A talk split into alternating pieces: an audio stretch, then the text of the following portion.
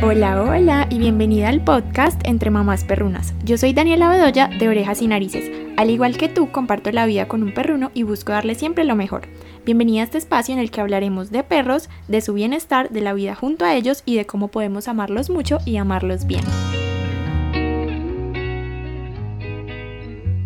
Hola de nuevo, qué emoción estar por aquí otra vez y como pudieron ver en el nombre de este episodio, hoy vamos a hablar de Bobby, una super noticia de la semana pasada, el viernes fue que yo lo vi, creo que ese día fue que salió la noticia de que hay un nuevo récord del perro más longevo del mundo vivo y creo que registrado hasta ahora porque el anterior no había vivido tanto como este. Si no sabes de qué estoy hablando, puedes buscar en las noticias como para ver la imagen y el detalle de todo, pero te cuento que de los Guinness World Records, esta, no sé si es una asociación o qué es, pero sí como quienes dan los récords mundiales de diferentes cosas, eh, registraron o le dieron pues el reconocimiento a Bobby de que es el perro más longevo que está viviendo ahora en el mundo y que se ha registrado. Tiene casi 31 años, tiene 30 años más 266 días el viernes pasado. Eh, yo estoy grabando esto el domingo en la noche, ustedes lo van a escuchar mañana, lunes en la mañana. Pero sí, increíble, o sea, tiene casi 31 años, podemos decir que tiene 31 años. Bobby es un perro, no es tamaño miniatura, que siempre pues no tendemos a creer, sino que pues es algo que se ha venido como demostrando con el tiempo que los perros más pequeñitos son como los que tienen mayor expectativa de vida, él no es miniatura, no sé la raza, porque es una raza portuguesa, la verdad, si soy muy sincera, no sé mucho de eso, pero se me parece mucho como un labrador chocolate.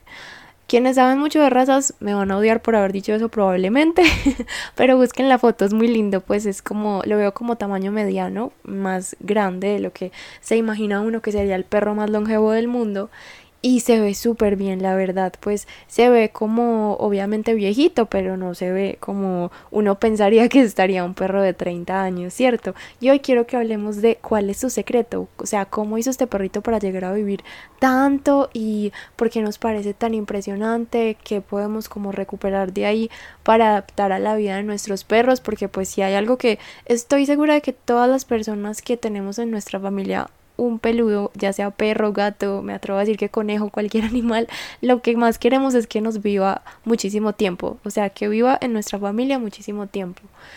Y bueno, dije nos viva no porque sea como de nuestra propiedad, pero es porque queremos estar con ellos mucho tiempo. Entonces, qué maravilla. O sea, el caso de Bobby, no solamente por Bobby me parece maravilloso, sino porque hay un montón de aprendizajes y cosas que rescatar ahí. Entonces, eso es lo que quiero que hablemos hoy y que demuestra que vamos por un súper buen camino como de aprendizaje de las cosas que aportan realmente bienestar y calidad de vida a nuestros perros. Enseguida vamos a como a entrar más en detalle sobre eso, pero para empezar diciéndoles lo que es, en resumen, Bobby es un perro, no voy a hablar en pasado porque es un perro que sigue vivo, es un perro que ha vivido una vida en la que ha podido ser perro, ser plenamente perro, estar muy conectado con su animalidad que es de lo que ya le hemos hablado por aquí en diferentes episodios. Muchas de las cosas que ya les he mencionado van como a, a, reunirse aquí, como a encontrarse y eso me encanta. Imagínense que este perrito ha vivido siempre en el campo, ha tenido contacto con la naturaleza todo el tiempo, le han permitido olfatear, ser libre, explorar, prácticamente nunca le han puesto correa, eso es lo que contaban sus humanos, pues lo han tenido como un perro libre. Esto sí sé que es algo muy difícil para la mayoría de personas que tenemos un perro en nuestra familia o la mayoría de mamás perrunas, pero pues miren qué importante ese contacto con la naturaleza, ese permitirle ser perros, explorar, que pueda tener acceso a el bosque y disfrutarlo, estar tranquilo, con bajos niveles de estrés en su vida. Y además de esto, imagínense que Bobby siempre ha comido alimentos de humanos comida de humanos. Entonces en eso quiero ahondar más adelante, pero ese es como el resumen de las cosas que venimos hablando en este podcast desde el episodio 1. Ay, y hoy es el episodio 20, me faltaba decirles eso, ya llevamos 20 episodios, qué emoción. Entonces sí, o sea, venimos hablando en un montón de capítulos de todas estas cosas y miren aquí la prueba viviente, literalmente la prueba viviente de que esto trae muchísimo bienestar a nuestros perros. Entonces, qué emoción, qué emoción hablar de Bobby y que estén aquí escuchándome en el episodio número 20. Les cuento que antes de Bobby hubo un caso de una perrita en Australia que no fue reportado como récord de, pues como con este reconocimiento de los Guinness World Records, pero eh, ella sí vivió muchísimo, no más que Bobby, vivió también 30 años. Lo que pasó fue que como que no se pudo como comprobar exactamente la fecha en que nació y todos estos registros pues que ellos piden como para constatar que esa perrita sí vivió ese tiempo, entonces por eso ella no obtuvo el récord, pero eh, sí pues hay como diferentes entrevistas con su humano y está muy reportado el caso de ella y me parece genial que hablemos también de ella. Eh, hubo un veterinario, bueno, hay un veterinario que se dedicó mucho a investigar su caso y eh, ha creado como muchos recursos sobre todo este tema de cómo podemos darle más años de vida a nuestros perros, que es Rodney Habib, por si no lo conocen, él junto con la doctora Karen Becker escribieron un libro maravilloso que yo amo, que se llama The Forever Dog, en español se llama Compañero para siempre, por si se lo pueden leer, se lo pueden comprar, es maravilloso. Y ahí sí que habla de todo este tema de eh, alimentación, estilo de vida y todo lo que influye en que ellos puedan vivir muchos años más con nosotros. Entonces les cuento que esta perrita, Maggie, eh, lo que les voy a contar que sé de ella es por esta persona, por Rodney Habib, un veterinario increíble que pudo como ir a donde vivía ella y hablar con su humano y entrevistarlo y un montón de cosas. Entonces él cuenta que Maggie eh, vivía en una granja lechera donde había vacas, era en el campo y vivía una vida como muy tranquila, la verdad, pues miren que no, no es que su humano fuera un veterinario ni nada súper experto, él simplemente era un señor que trabajaba en una granja lechera, pero su perrita vivía una vida en la que podía ser perra completamente, o sea, ella vivía en el campo, imagínense que en promedio al día corría 9 kilómetros de distancia, que lo perseguía él en su carro mientras trabajaba en la granja, ella sí comió alimento ultraprocesado, croquetas, pienso, concentrado, alimento de perros, lo que él cuenta, pero cuenta que ella ayunaba mucho, no comía en mucha cantidad, que el ayuno es algo muy maravilloso. Tenemos que hacer otro episodio sobre eso. Quisiera hacerlo con algún invitado veterinario o veterinaria que nos explique un montón sobre esto. Pero sí, en, en resumidas cuentas, el ayuno es muy beneficioso para los perros porque en su naturaleza no está a comer todo el tiempo y es algo que le permite a su cuerpo realizar muchas otras funciones, ¿cierto? Entonces, Maggie ayunaba mucho voluntariamente, comía croquetas, pero además de croquetas, su humano le adicionaba a su plato muchos alimentos naturales que él sentía, como por lógica suya, que le ayudarían a estar más saludable. Y sí que tenía razón, ¿cierto? añadía muchos alimentos frescos y reales. Ahorita vamos a hablar un poquito más sobre eso y sobre todos los beneficios que aportan. Y además de eso, imagínense que como Maggie vivía en una granja lechera, ella tomaba diariamente leche recién ordeñada. Entonces van a decir leche, Dani, pero los perros no pueden comer leche. Sí, realmente los perros no pueden comer leche, igual que cualquier mamífero adulto, pues son intolerantes a la lactosa. Pero hay algo con la leche recién ordeñada y es que es una bebida súper alta en probióticos. Entonces, en el episodio de probióticos que fue dos anteriores, no el anterior a este, sino el anterior a ese, ahí hablamos muchísimo sobre microbiota intestinal y probióticos y vimos lo importantes que son para la salud en general de todo el organismo de nuestros perros, no solamente la salud digestiva. Entonces esta perrita tomaba al día un vaso de leche recién ordeñada, o sea, una super carga de probióticos. Imagínense que además de eso, también cuando las vacas tenían a sus bebés en la granja, ella estaba cerca y también comía la placenta. Entonces imagínense eso sí que es el probiótico mayor, la placenta de una vaquita recién nacida. Imagínense toda la cantidad de microorganismos que tiene y ella se lo comía. Entonces creo que Maggie es la prueba viviente de lo importante que y lo poderosos que pueden ser los probióticos en la dieta de un perro, ¿cierto? Es impresionante. Y bueno, ahora hablemos un poquito de Bobby. Bobby es un perro que vive en Portugal, también en el campo, como les decía, es un perro al que sus humanos cuentan, al que nunca encadenaron, que siempre lo dejaron libre como ser perro, que si quería podía salir al bosque, bueno, puede, aunque creo que ya está bastante viejito, pero así lo pudo hacer toda su vida. Como que le dejaron el acceso al bosque, a la naturaleza, entonces pudo olfatear, explorar un montón, salir tranquilo, nunca tuvo como factores estresantes en su vida. Creo que esto es demasiado importante. También tenemos un episodio sobre la calma y sobre la importancia de la calma en la salud y en la vida de nuestros perros. Y miren qué importante.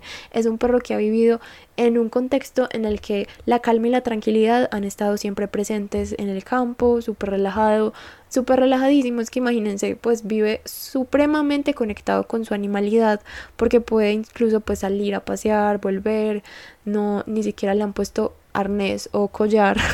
Eso sí es como el tope de la conexión con su animalidad al máximo. Obviamente para nosotras, nosotros quienes vivimos como en, una, en un contexto mucho más urbano, que no estamos como en el campo y, obviamente pues dependiendo del país hay muchas reglas distintas entonces sí va a ser necesario mínimamente pues que nuestros perros estén amarrados en ciertos momentos o que vayan al paseo con su cuerda no siempre pero casi que siempre cierto pero miren qué importante es como tratar de dejarlos conectar con su animalidad. Entonces lo que hablábamos en el episodio anterior sí podemos ponerles cuerdas y podemos ponerles arnés y collar incluso pero usarlos como herramientas adecuadas o de la forma adecuada. Entonces, la cuerda que no sea para estar transmitiendo eh, estrés o ansiedad o tensión todo el tiempo, sino para que sea simplemente esa seguridad ahí en caso de que lo necesitemos, en caso de emergencia, pero que ellos caminen con ella como si fueran sueltos, que no tenga tensión, que sea más bien algo súper relajante para ellos, que simplemente esté ahí acompañándolos, pero que no les cause nada de estrés ni de tensión. Miren qué poderoso aprender a manejar esas herramientas y permitirles ser perros en tranquilidad.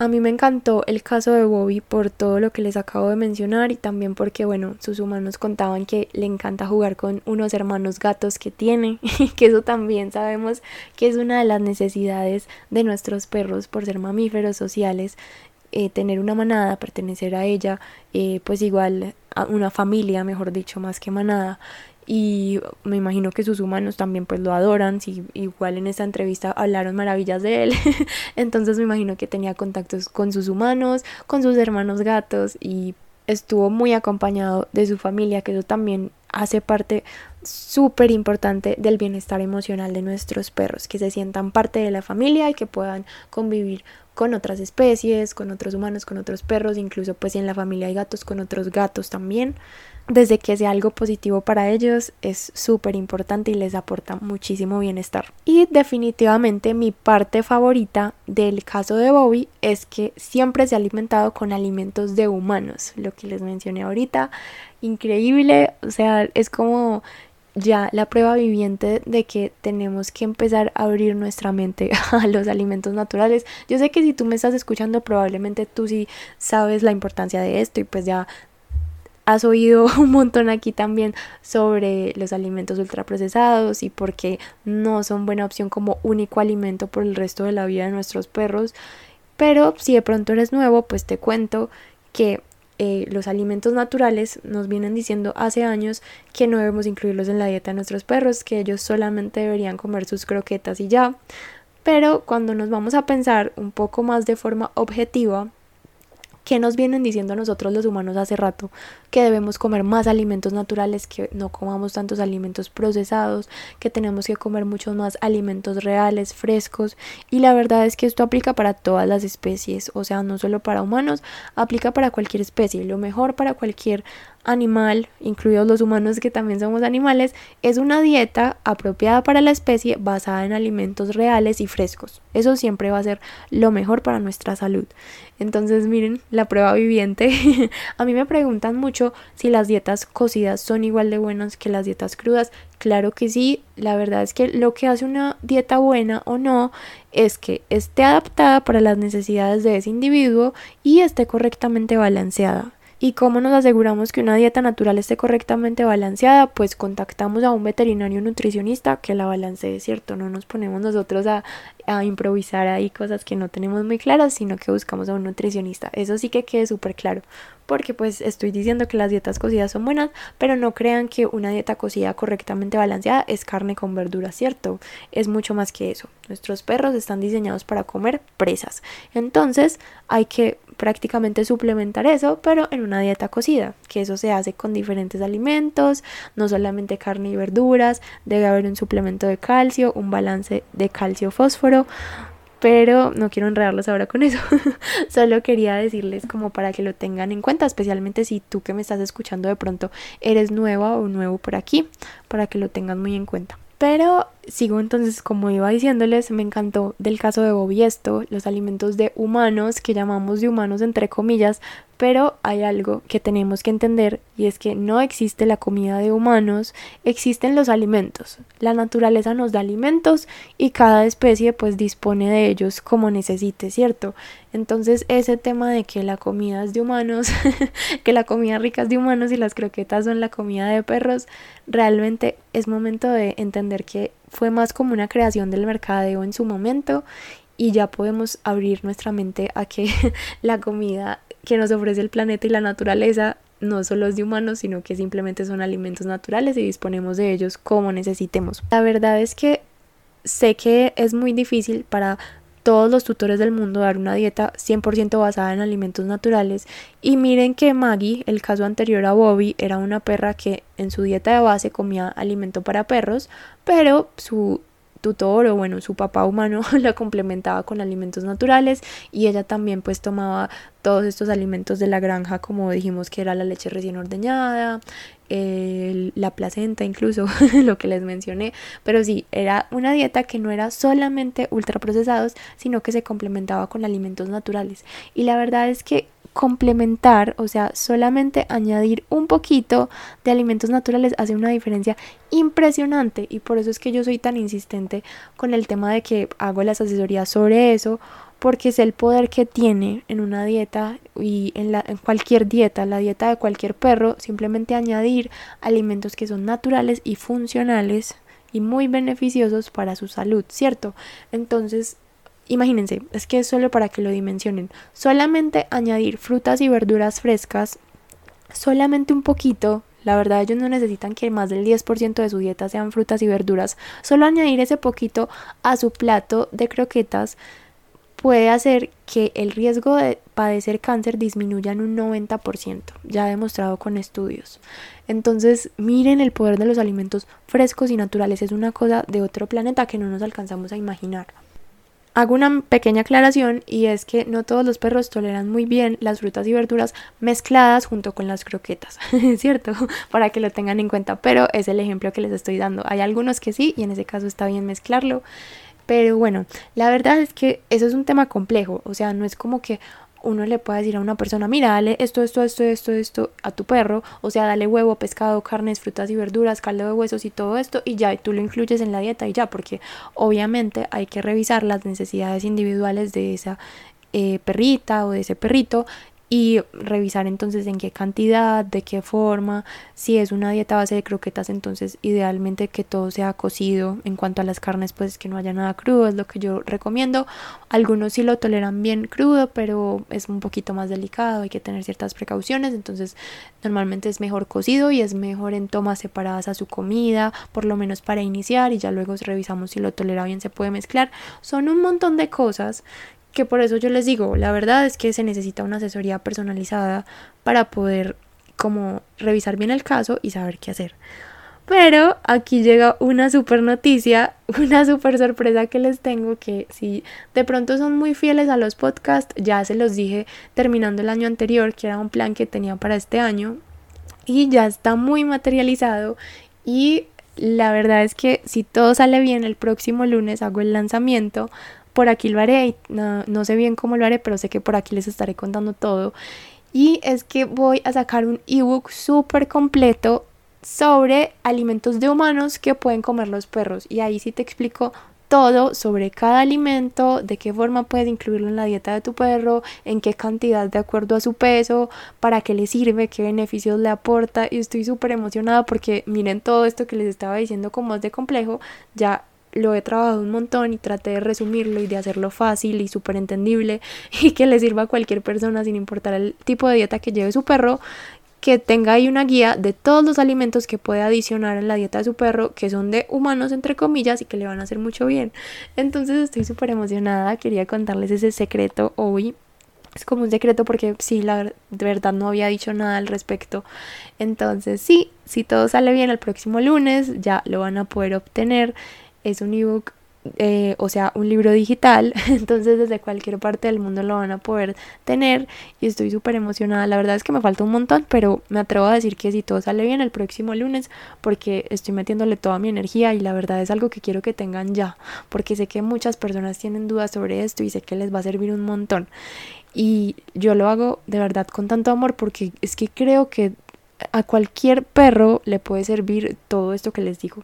Y si no, si, o sea, si ustedes han intentado darle algún alimento natural a sus perros y definitivamente no, probablemente es que no fue de la forma adecuada y todo eso es lo que ahí les voy a explicar. Entonces estoy muy feliz.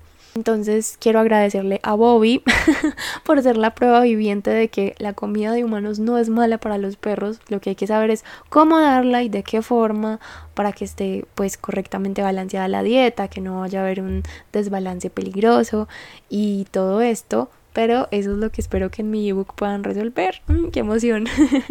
Por aquí nos estaremos viendo entonces el otro lunes. Igual, eh, o sea, el caso de Bobby sé que no es lo común que pase y aclaro, no significa que los perros que comen una dieta BARF o una dieta natural no se enfermen para nada. Hay muchos factores que influyen en que un perro pueda vivir muchos años y pueda estar saludable. No es solamente la dieta, o sea, la dieta obviamente pesa muchísimo, pero también está el factor genético, el estrés en el que pueda o no vivir este perro, que el estrés eh, se divide en un montón de cosas como el contacto con la naturaleza, el enriquecimiento ambiental, que ese perro pueda ser perro realmente. El ejercicio que hace, miren qué impresionante el ejercicio que hacía Maggie. Bobby no sé cuánto ejercicio hacía, pero me atrevo a decir que un montón, porque es un perro que vive en el campo, ¿cierto? Que puede salir a caminar solo. Los perros que salen a caminar solos normalmente caminan muchísimo y son una especie muy diferente a nosotros. A veces creemos que son como nuestros bebés literalmente y que no pueden hacer como tanto, tanto ejercicio, especialmente con los de raza muy pequeña, con los de tamaño muy pequeño, pero es impresionante lo que ellos pueden recorrer y lo necesitan para estar sanos, ¿cierto? También el estilo de vida en sí, o sea, no solo el ejercicio, sino el estilo de vida, la obesidad, o sea, no solo lo que comen, sino la cantidad que están comiendo. Miren el caso de Maggie que su tutor dice que ella ayunaba mucho y es muy natural en ellos. Probablemente Bobby no come mucha cantidad, debe comer como lo adecuado porque pues para estar a esa edad también espero que sea así, me imagino que es así. Y la verdad es que es muy triste porque miren, ¿qué animales en el planeta tienen obesidad, diabetes, cáncer? Los humanos, los perros y los gatos. ¿Y por qué pasa esto? Porque somos los animales que nos estamos alimentando con alimentos ultraprocesados. Y bueno, obviamente los animales pues de ganadería y de todo el mundo, no sé si se dice agrícola, pero bueno, las gallinas, las vacas, los cerdos, todos los animales que van a consumo humano también los alimentan con alimentos ultraprocesados, pero pues de ellos, o sea, no, no podemos decir como que a largo plazo les da cáncer porque la verdad es que esos alimentos para ellos están hechos para que engorden lo más rápido posible, para que puedan matarlos y comernos los, los humanos, ¿cierto? Entonces es como un caso aparte. Pero, eh, pues sí, realmente si tú comes animales, eh, esos animales detrás no, no vienen como con la mejor salud, ¿cierto? Por eso es que hay ya como eh, animales o carne pues de origen agroecológico que han tenido como otros métodos y eso. Entonces es muy diferente, pero bueno, en el como en el caso puntual al que estamos dando el ejemplo, animales que a largo plazo desarrollen diabetes, obesidad y cáncer somos los humanos, los perros y los gatos porque nos estamos alimentando con ultraprocesados y bueno, en los perros y gatos estamos pudiendo ver los resultados a largo plazo porque pues viven con nosotros y tratamos de extender su vida lo más que podamos, ¿cierto? Son muchos factores, la verdad son muchos factores los que influyen en que un animal enferme o no, pero eh, así tu perro tenga desde el factor genético, la probabilidad de enfermarse mucho, eh, no sé, antecedentes de cáncer, de enfermedades hereditarias, de diferentes cosas, todo lo que tú hagas desde la dieta, desde su estilo de vida, desde el estrés, desde el enriquecimiento ambiental, todo esto puede influir un montón para que esas enfermedades después sí se manifiesten o no lo hagan, que como que permanezcan dormidas. Y la alimentación es de lo que más influye y es algo que está en nuestras manos. Eso está completamente en nuestras manos. Entonces, qué importante aprender sobre esto, seguir investigando. Muchas, muchas gracias Bobby por tu caso. de verdad que he pensado en ti desde el viernes. no sé por qué le hablo a Bobby, pero sí. La verdad es que he pensado mucho en él y le agradezco mucho porque de verdad, o sea, wow, qué campeón, no, es impresionante, nos, nos vuela la cabeza. Y obviamente la expectativa de vida de los perros, pues nunca nos han dicho que pueda llegar a ser de 30 años, pero la verdad es que sí se ha venido disminuyendo. En los años 70 la expectativa de vida como promedio de los perros era 17 años, ya es más o menos 11 años, eh, la verdad es que es, o sea, es muy inespecífico porque sabemos que tienen como mayor expectativa de vida los perros más pequeñitos y entre más grandes pues como que menor es su expectativa de vida, pero eso es como un promedio muy muy muy general. Y bueno, entonces nuestros perros viven su vida normal y los alimentamos con ultraprocesado y mucha gente cuando yo hago mis asesorías o cuando doy alguna charla de alimentación o simplemente converso de este tema me dicen como Dani, pero entonces los perros ¿por qué viven tanto bien? Y bueno, sí, pongamos un caso X de un perro como por ejemplo Bobby, pero no Bobby, sino un perro de ese tamaño, un labrador X. Ese labrador X se alimentó toda su vida de ultraprocesados, pues una que otra vez le dieron frutas, verduras, pero no mucho, o sea, no hacían parte de su dieta diaria, ¿cierto? Ese perro vivió normal, podemos decir que una buena vida hasta sus, no sé, 7, 8 años, o bueno, diciendo mucho más, 12, 13 años, y ahí ya murió. Y decimos, ay, sí, se murió porque estaba viejito, pero miren que hay perros que han llegado a vivir 30 años, 30 años. Y obviamente lo que está recortando su expectativa de vida no es solo la alimentación, sino pues todo lo que les decía, o sea, el estilo de vida, todo, pero sí influye muchísimo la alimentación. Entonces, eso es como lo que quería que nos lleváramos de hoy. La verdad no quería hacer un episodio muy largo porque últimamente he hablado con varias personas. Eso me pone no me pone triste, pero me pone como un poquito preocupada. me han dicho que los episodios del podcast les gustan mucho, pero que son como mucha información valiosa y que necesitan como eh, de verdad concentrarse para escucharlos, sentarse y escribirlos o que no se han puesto al día como porque de verdad es mucha información. Entonces, no es que esté triste, o sea, esa era mi idea inicial con el podcast y es lo que quiero buscar con él, pero entonces voy a tratar de vez en cuando hacer algunos episodios un poquito más cortos como este, que no llegue como a la hora, sino un poquito más corticos. Entonces, gracias por estar aquí. Quería como que habláramos de ese tema de Bowie, de lo increíble que es su caso y contarles ese secreto, esa sorpresa del el lanzamiento de mi ebook próximamente, el próximo lunes, si todo sale bien. Y muchas gracias por estar aquí. Cuéntenme ustedes, cuéntenme qué opinan del podcast, o sea, si están sintiendo que los episodios están siendo muy densos, como mucha información, como que necesitan sentarse a escribir cada vez y quisieran algunos un poquito más tranquilos, como más light, como este, o si quieren que los siga haciendo todos así como con información bastante completa, porque a mí me gusta, a mí, la verdad me gusta mucho exponerles temas que sé que pueden generar dudas, pero también podemos hacer algunos más eh, fáciles de digerir. Cuéntanme, envíenme un mensaje por Instagram, que yo por ahí los leo mucho, las leo mucho y yo voy a estar súper pendiente. Muchas, muchas gracias por llegar hasta aquí, por calificar el podcast. Si no lo has calificado, te agradezco un montón porque apoyas mi trabajo. Nos vemos por aquí el próximo lunes. Te mando un abrazo gigante y Bobby, te amamos un montón. Eres un campeón. Ojalá todos nuestros bebés llegaran a los 30 años como tú. Ese es nuestro sueño.